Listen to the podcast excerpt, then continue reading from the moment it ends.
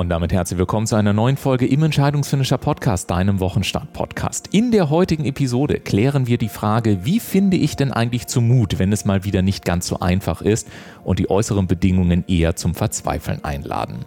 Meinen heutigen Gast, den habe ich auf Clubhouse kennengelernt und mir war klar, mit dieser Frau möchte ich unbedingt ein Interview führen. Ria Nolte ist Lehrerin für Mathematik, Geografie sowie Wirtschaft, Arbeit, Technik. Doch eben nicht nur das, denn durch ihren Job hat sie lange die Wirkung von sozialen Medien auf junge Menschen erlebt. Und diese sind eben nicht nur positiv, sondern oftmals verletzend und hart. Sie sagt, es fehlt oftmals an so wichtiger Wertschätzung. Und im Ergebnis erleben wir dann verängstigte und unsichere junge Menschen. Sie hat daher eine mutige Entscheidung getroffen. Als Mutmacherin möchte sie jungen Menschen dabei helfen, die eigenen Ängste zu besiegen, damit die eigenen Träume wieder Flügel bekommen. Und damit sage ich herzlich willkommen im Entscheidungsfinisher Podcast, liebe Ria Neute. Schön, dass du da bist. Guten Morgen. Einen wunderschönen guten Morgen. Ich freue mich, dass ich hier sein kann und ich bin fasziniert, so einen, faszini also einen wunderschönen, interessanten äh, Menschen kennenzulernen, der mit mir dieses Interview macht. Ich habe natürlich mit wesentlich Jüngeren zu tun, normalerweise, habe über Clubhouse aber festgestellt, dass es genauso interessant ist mit der mittleren, jüngeren Generation.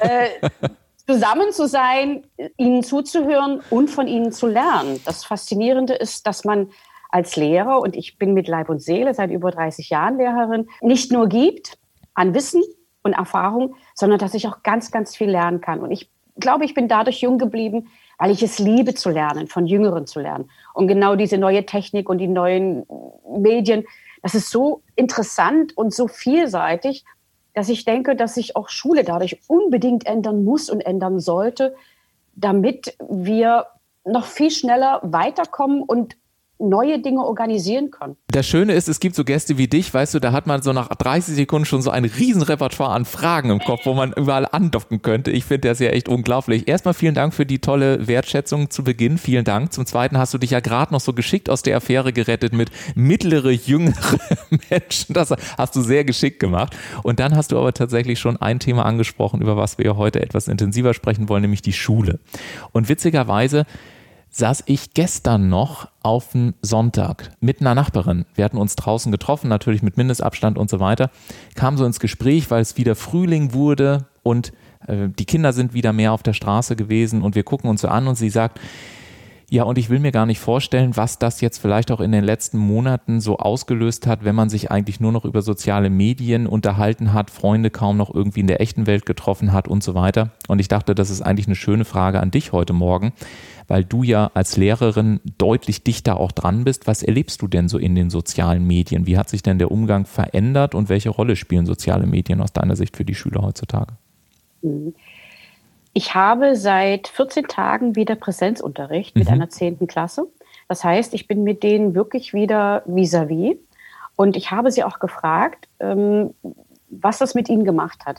Und Einige sagen, es hat sich bei ihnen nicht allzu viel geändert, weil sie trotzdem schon sehr viel mit sozialen Medien unterwegs waren. Ich bin auch mit einigen Schülern über Instagram verbunden und kann mit ihnen darüber reden und merke auch, was sie dort posten, was sie dort zeigen und äh, stelle fest, dass einige, die vorher schon so gut organisiert waren, das relativ solide genommen haben. Aber ich weiß auch von kleineren, von Siebenklässlern und Achtklässlern, dass sie mir geschrieben haben, Frau Neute, mir geht's gar nicht gut, ich sitze hier zu Hause und ich habe ein riesengroßes Problem. Äh, Fakt ist, es gibt wissenschaftliche Untersuchungen, dass Schüler wesentlich stärker mit depressiven Situationen zu kämpfen haben. Äh, sie haben natürlich gleichzeitig das Problem, dass auch die Eltern zu Hause sind und dass sie unmittelbar die Problematik der Eltern mitkriegen. Das heißt, wenn Eltern Schwierigkeiten auf Arbeit haben oder sie haben irgendwelche Auseinandersetzungen, das wird ja jetzt zu Hause alles reguliert. Und die Kinder bekommen das mit. Die können da nicht mehr weggehen. Und die Eltern können es auch nicht für sich behalten. Das heißt, die Kinder denken auch immer mit für die Eltern. Ich merke sehr oft, dass sie sagen, Mama, bin ich jetzt daran schuld? Mhm. Kann ich, kann ich was für dich tun? Das ist ja aber eigentlich gar nicht die Frage. Eigentlich sollten die Eltern was für die Kinder tun und die Kinder dann wieder etwas für ihre Kinder. Das heißt, man gibt es immer weiter. Aber hier entsteht eine Rückkopplung, die in den letzten 20, 30 Jahren in den Familien so nicht mehr stattgefunden hat. Es ist natürlich auch eine Potenz, dass man sagt, okay, vielleicht besinnt man sich wieder mehr auf diese familiäre Situation. Früher war es ja so. Dass die Kinder die Eltern und die Eltern die Kinder abgefragt haben und sich gegenseitig unterhalten haben. Das ist ja heute in vielen Familien gar nicht mehr gewesen. Also ich, ich sehe die Corona-Situation nicht nur negativ. Mhm. Ich, ich glaube auch, dass man diese Rückbesinnung auf traditionelle Kommunikationsmöglichkeiten plötzlich hat und dass man auch erkennt, was, was da an, an, an Wertschätzung drin sein kann oder wie man miteinander umgehen kann. Ist das, ist hm? das etwas, was man aus deiner Sicht wieder lernen muss? Also gerade so den wertschätzenden Umgang miteinander? Also insgesamt denke ich, dass Wertschätzung in den letzten Jahren, vor allen Dingen in den sozialen Medien, stark vernachlässigt wurde. Mhm. Es wurden sehr oft Begriffe, Worte, äh, Sätze benutzt, die mit Kampf zu tun haben, die mit, mit, mit, mit Stress zu tun haben, die auch Stress auslösen. Äh, das Gleiche gilt auch für Erziehung. Ich sage immer, ich kann mit Worten Schüler töten. Ich kann also zum Beispiel die Motivation töten. So frei nach dem Motto, was denn, hast du schon wieder die Hausaufgabe vergessen? Ja. Ich kann aber auch gleichzeitig in der Situation sagen, was denn? Komm, wir gehen mal raus. Was ist los? Erzähl mir mal. Und dann habe ich zwar die gleiche Situation, dass ich in irgendeiner Form erzieherisch darauf einwirken muss, dass das Kind die Hausaufgaben bekommt, aber auf der anderen Seite höre ich ihm zu. Und das ist Wertschätzung. Die Kinder machen das ja nicht von alleine oder aus, aus Defte oder weil sie mich ärgern wollen, sondern die Kinder haben ein Problem. Und dieses Problem muss man erfragen, muss man erfassen. Das heißt also, sich auf Augenhöhe begegnen und gegenseitig auch erkennen, der hat eine Schwierigkeit, der hat eine Situation, wo du jetzt gar nicht weißt, wo der herkommt.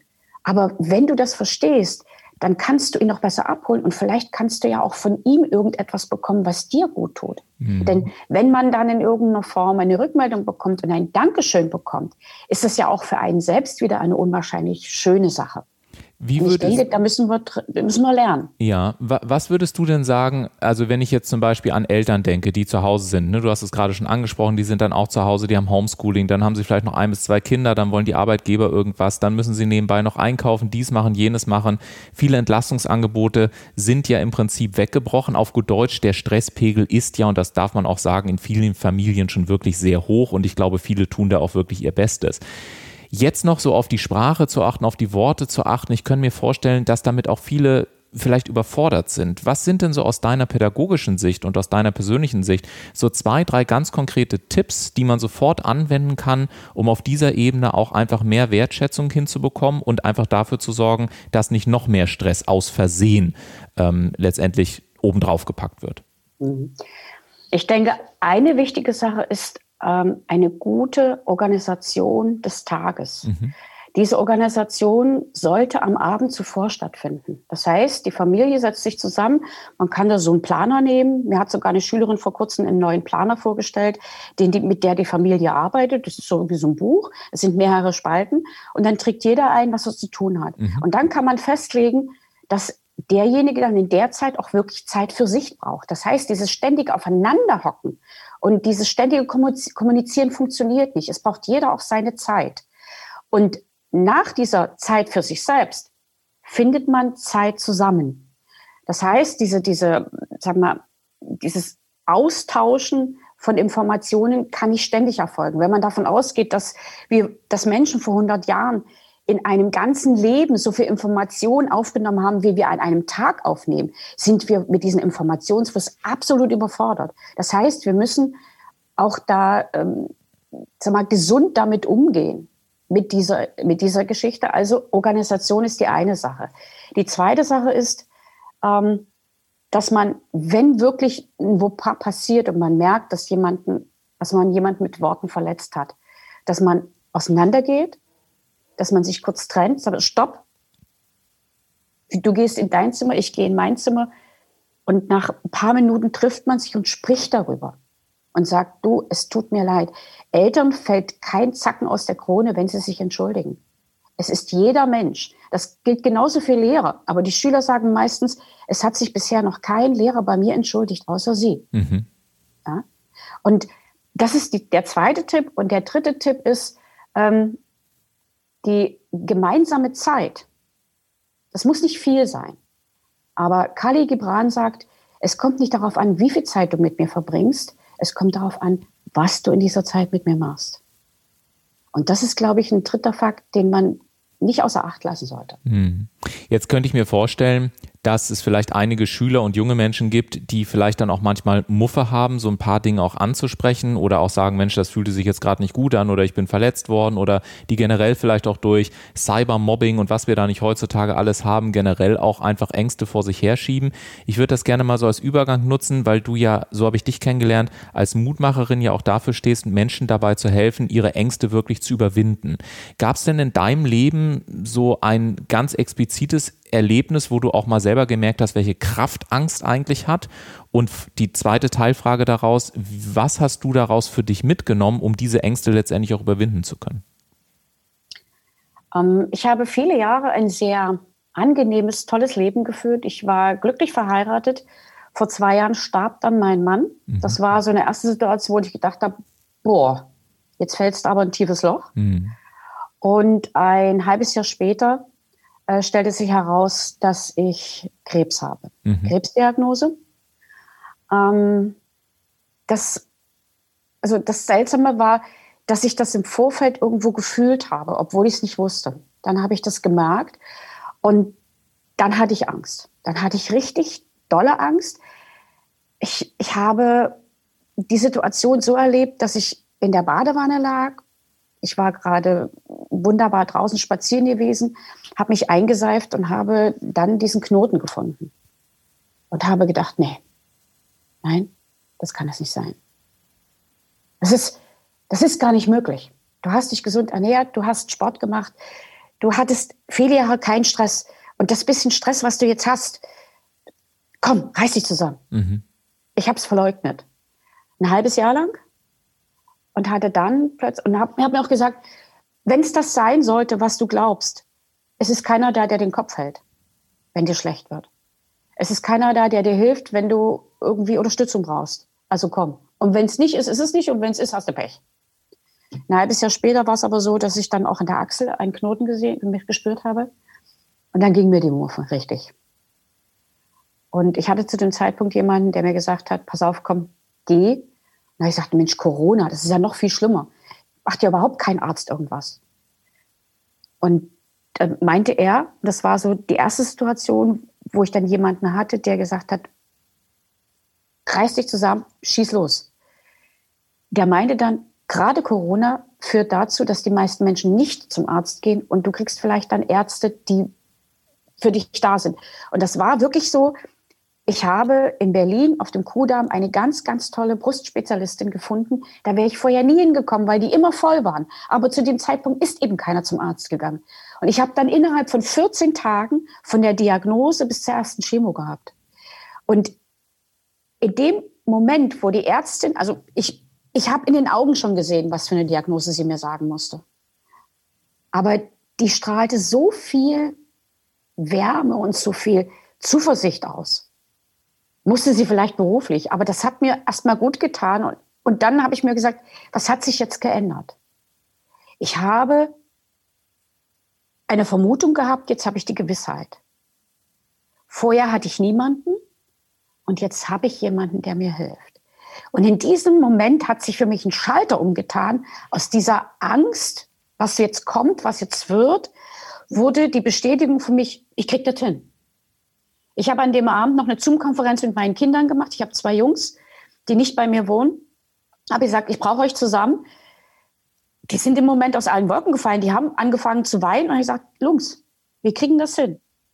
Wir machen das. Ich kriege das alles in Ordnung. Ich versuche dabei zu arbeiten. Ich versuche mein Ding zu machen. Und wenn ihr ab und zu mal fragt, wie es mir geht, dann ist es schon in Ordnung. So. Ich habe auch für mich entschieden, die müssen nicht ihr Leben verändern, damit ich irgendwie leben kann.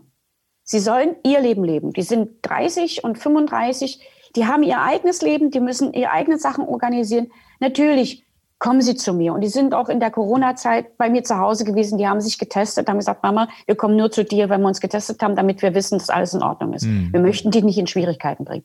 Das heißt also, dieses gegenseitig aufeinander zugehen, aufeinander hören, miteinander die Gefühle austauschen und gleichzeitig aufeinander achten, also sich wertschätzen, steckt auch bei meinen Jungs drin. Und da bin ich super stolz, dass wir das gemeinsam hinbekommen haben. Und ich habe dann wirklich bei der Chemo gesessen, hatten, hatte den Computer auf dem Schoß und habe mich mit meinen Schülern unterhalten. Also ich habe den geschrieben, habe den Aufgaben geschickt. Es hat mich keiner gesehen. Zu dem Zeitpunkt habe ich dann gesagt, Zoom-Konferenz war für mich noch nicht so richtig interessant. Ich habe dann Audios gemacht oder ich habe äh, also so, so Sprachnachrichten oder ich habe denen geschrieben. Wir haben da ein ganz tolles Programm in der Schule, mit dem wir da kommunizieren können und Dateien anhängen können. Habe die Hausaufgaben kontrolliert und muss man einfach davon ausgehen, ich habe 250 Schüler in der Woche. Mhm.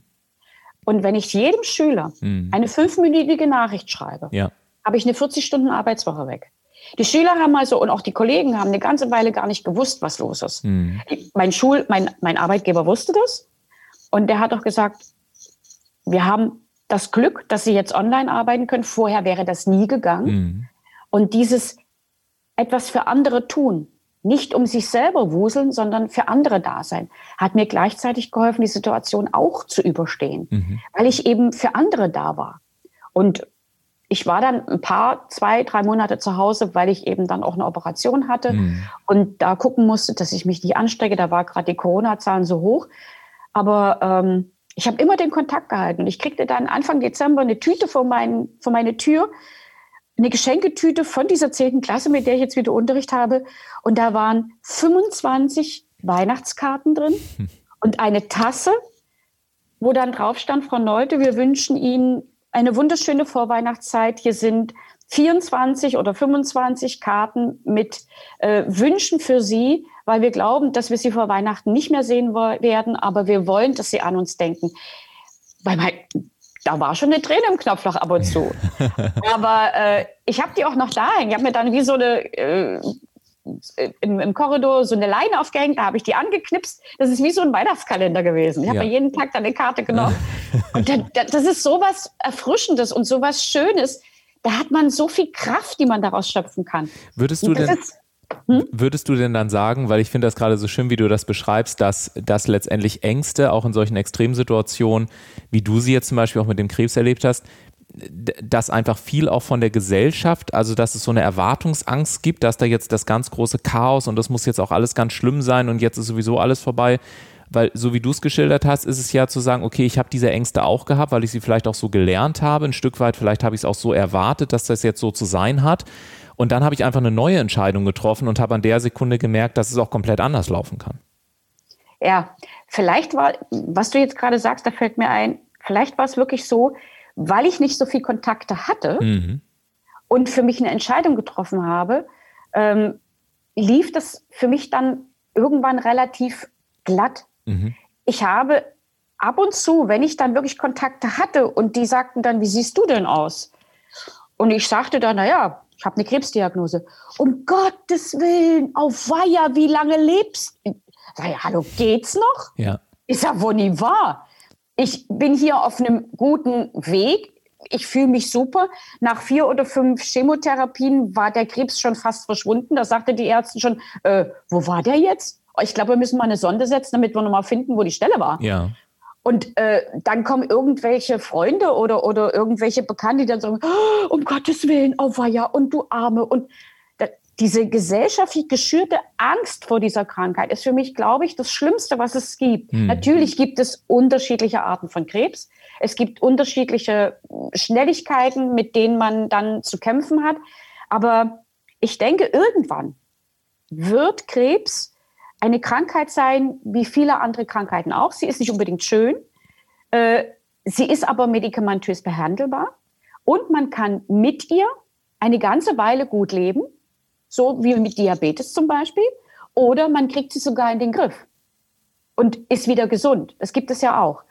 Und äh, da denke ich, dass auch in der heutigen Zeit, auch durch diese neue Impfgeschichte, dieses, dieses über die Genanalyse, dass man da eine ganze Menge neue Ansätze hat, die dazu führen, dass derartige Situationen gehandelt werden können. Und der Harari schreibt das auch sehr schön in seinem Buch Homo Deus, diese drei großen Aufgaben, die die Menschheit hat. Und eine davon ist eben dieses unendliche Leben. Aber dieses unendliche Leben hat eben damit was zu tun, dass man da ganz, ganz viel Finanzen, ganz viel Geld reinstecken muss und äh, dass man schauen muss, wie man das im Endeffekt äh, für die Menschheit hinbekommt. Mhm. Ja, und ich finde das. Für jeden gilt. Absolut. Und ich finde das echt, also auch sehr spannend, auch wie du es erzählst, weil du es auf so eine unglaublich nahbare Art und Weise erzählst, die, so wie es zumindest bei mir ankommt, jetzt auch kein Vorwurf und keine, keine Bewertung in sich tragen, sondern einfach zu sagen, guck mal, das ist auch ein Weg, wie du damit umgehen kannst. Und ich weiß aus unserem Vorgespräch, dass dir also dieses Geschichten erzählen, dieses Arbeiten mit Bildern, mit Metaphern aus deinem eigenen Leben, dass dir das auch in der Schule ganz wichtig ist, wenn es zum Beispiel darum geht, Streitigkeiten aufzulösen, wenn zum Beispiel Themen angesprochen werden, wo du sagst, da muss ich jetzt was zu sagen, aber ich kann es vielleicht auch einen Ticken anders sagen. Gib uns nochmal so mit auf den Weg, wie müssen wir uns das vorstellen, wenn du, wenn du deinen Schülern beispielsweise Geschichten erzählst, um ihnen zu helfen, um Situationen zu klären, um diesen jungen Menschen Mut zu geben. Wie machst du das ganz konkret? Wie, wie sieht das aus? Es gibt äh, eine total faszinierende Sache, die immer wieder auftaucht. Sieben- und Achtklässler fangen irgendwann an, so sexuell zu frotzeln, sage ich immer. also sie versuchen dann mit irgendwelchen Begriffen rumzuschmeißen und gucken dann immer so mit einem Blick zu mir, wie ich reagiere. Mhm. Und ähm, das lasse ich dann eine Weile geschehen, achte nochmal darauf, ob es wirklich darum geht. Und dann, wenn der Unterricht beginnt, sage ich so, Leute, ich habe mit euch ein Hühnchen zu rupfen viele wissen gar nicht, um was es geht, weil es betraf ja nur einige. Und dann sage ich irgendwann so, ich habe vorhin festgestellt, dass einige über eine der schönsten Dinge der Welt unangenehm gesprochen haben. Mhm. Und zwar über Sexualität.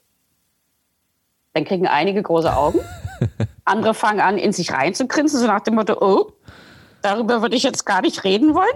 Sage, passt mal auf. Ich hatte vor einiger Zeit eine wunderbare Situation mit meiner Oma. Da war ich schon verheiratet, ich war 25 und meine Oma und meine Eltern, es war ein Geburtstag, die waren schon ein bisschen angetrunken, die haben sexuelle Witze erzählt. Und da bin ich hochrot geworden, so wie ihr jetzt. Und dann guckte meine Oma zu mir, griente und sagte, Ria, denk mal dran oder vergiss nie, Menschen, die so über Sex reden, die können entweder noch nicht oder nicht mehr. Und jetzt könnt ihr überlegen, zu welcher Gruppe ihr gehört.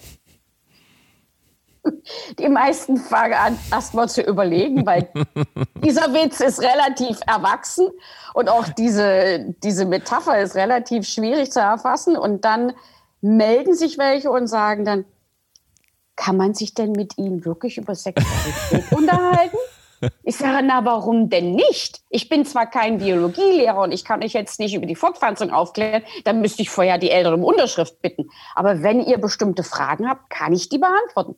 Ich sage euch nur eins, es ist eines der schönsten Dinge dieser Welt und es ist total toll, wenn man einen Menschen findet, mit dem man sexuell gut unterwegs ist, aber das schlechte Reden über das macht es nicht gut. Das, man sollte Erfahrung sammeln, aber man sollte sie nicht in einer in eine schmutzige Fantasie bringen. Und wenn ihr irgendwie Schwierigkeiten habt und mal Probleme habt, dann bitte. Und irgendwann war es dann auch mal so, Zehnklässler, ähm, ein Junge saß in meinem Unterricht, die Tür war offen. Ich sah, wie seine Freundin an der Tür vorbeiging. Es war die letzte Stunde, die Freundin hatte schon Schluss. Und dann meldete er sich und sagte, kann ich kurz raus? Ich sage, ja. Und äh, dann war Pause, der Junge war noch nicht zurück, seine Sachen lagen noch auf dem Tisch. Da dachte ich, wo ist er denn? Mhm. Und bin dann sie suchen gegangen, da saßen die beide in der Ecke und haben beide geweint. Mhm.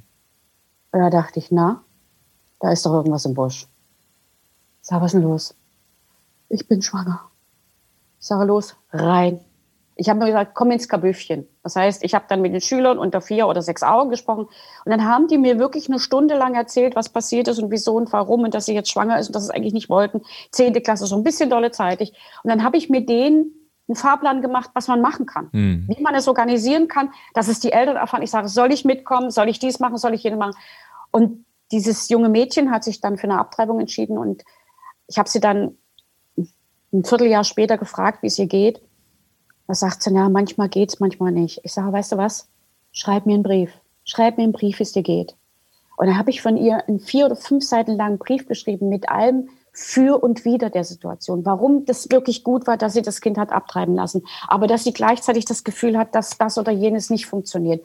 Und sie sagt dann hinter mir, ich danke Ihnen, dass ich den Brief schreiben durfte, weil mir geht es jetzt besser. Ich habe das, was mich gequält hat, habe ich aufschreiben können und ich habe damit irgendwie ein bisschen Last abgelegt. Und für mich war es ein Beweis für, sag mal, für einen freundschaftlichen, fast freundschaftlichen Umgang, für, sag mal, eine Art und Weise der Anerkennung und auch des, des Vertrauens, der mir immer wieder zeigt, dass Lehrer sein ein wahnsinnig schöner Beruf ist. Ja, ja, und auch unglaublich beeindruckend zu sehen, wie du tatsächlich mit der Situation umgehst und dass das halt auch wirklich tief aus dem Herzen herauskommt. Was würdest du sagen, Ria, so zum Abschluss des heutigen Gesprächs, was ist so die wichtigste Botschaft, die du gerne den Menschen da draußen auch mitgeben möchtest? Ähm, ich habe so zwei, drei verschiedene Sachen, die ich auch immer wieder anbringe.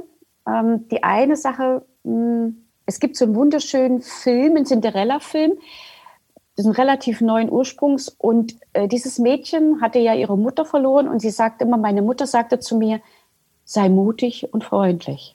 Das ist eine Sache. Und ich sage immer, bleibt mutig und freundlich. Dieses, du hast es schon angesprochen, äh, es braucht Mut, jemanden Erwachsenes zu kritisieren. Aber wenn du das in einer freundlichen Art und Weise machst, dann wird der Erwachsene diese Kritik annehmen. Ich habe gerade gestern auch eine total faszinierende Situation erlebt. Ich habe in der achten Klasse in BAT die Aufgabe gegeben, die Schüler sollen mir einen Brief an sich schreiben aus dem Jahre 2043 oder 41, das heißt in 20 Jahren. Und dann schrieb der eine Schüler, ich verstehe überhaupt gar nicht, dass so eine Frage von Frau Neute kommt. Äh, es geht doch hier, also Sie sollten Ihre Stellung in der Gesellschaft zeigen. Es geht mir doch nicht um eine Stellung in der Gesellschaft. Frau Neute ist doch gar nicht so nach der Typ, mein Auto, mein Haus, mein Boot. Aber ähm, ich habe von Frau Neute, glaube ich, nie eine Antwort bekommen. Aber ich bin so und so und so. Und ich habe ihn dann sofort zurückgeschrieben und habe geschrieben, sage bitte deinem Ich in 20 Jahren, Frau Neute hat geantwortet. Mhm. Und habe ihn dann geantwortet, genauso wie du es beschrieben hast und wie du hinterfragst, und wie du die, die Formulierung auseinander nimmst und was Eigenes daraus machst. Genau das finde ich total spannend, faszinierend. Es ist dein Alleinstellungsmerkmal. Das ist eine zweite Sache. Ich sage immer, jeder von uns hat ein Alleinstellungsmerkmal. Und genau das führt dazu, dass du etwas ganz Besonderes in dieser Welt bist. Du bist, du kannst stolz auf dich sein oder ich bin stolz auf mich und äh, liebe dich so, wie du bist.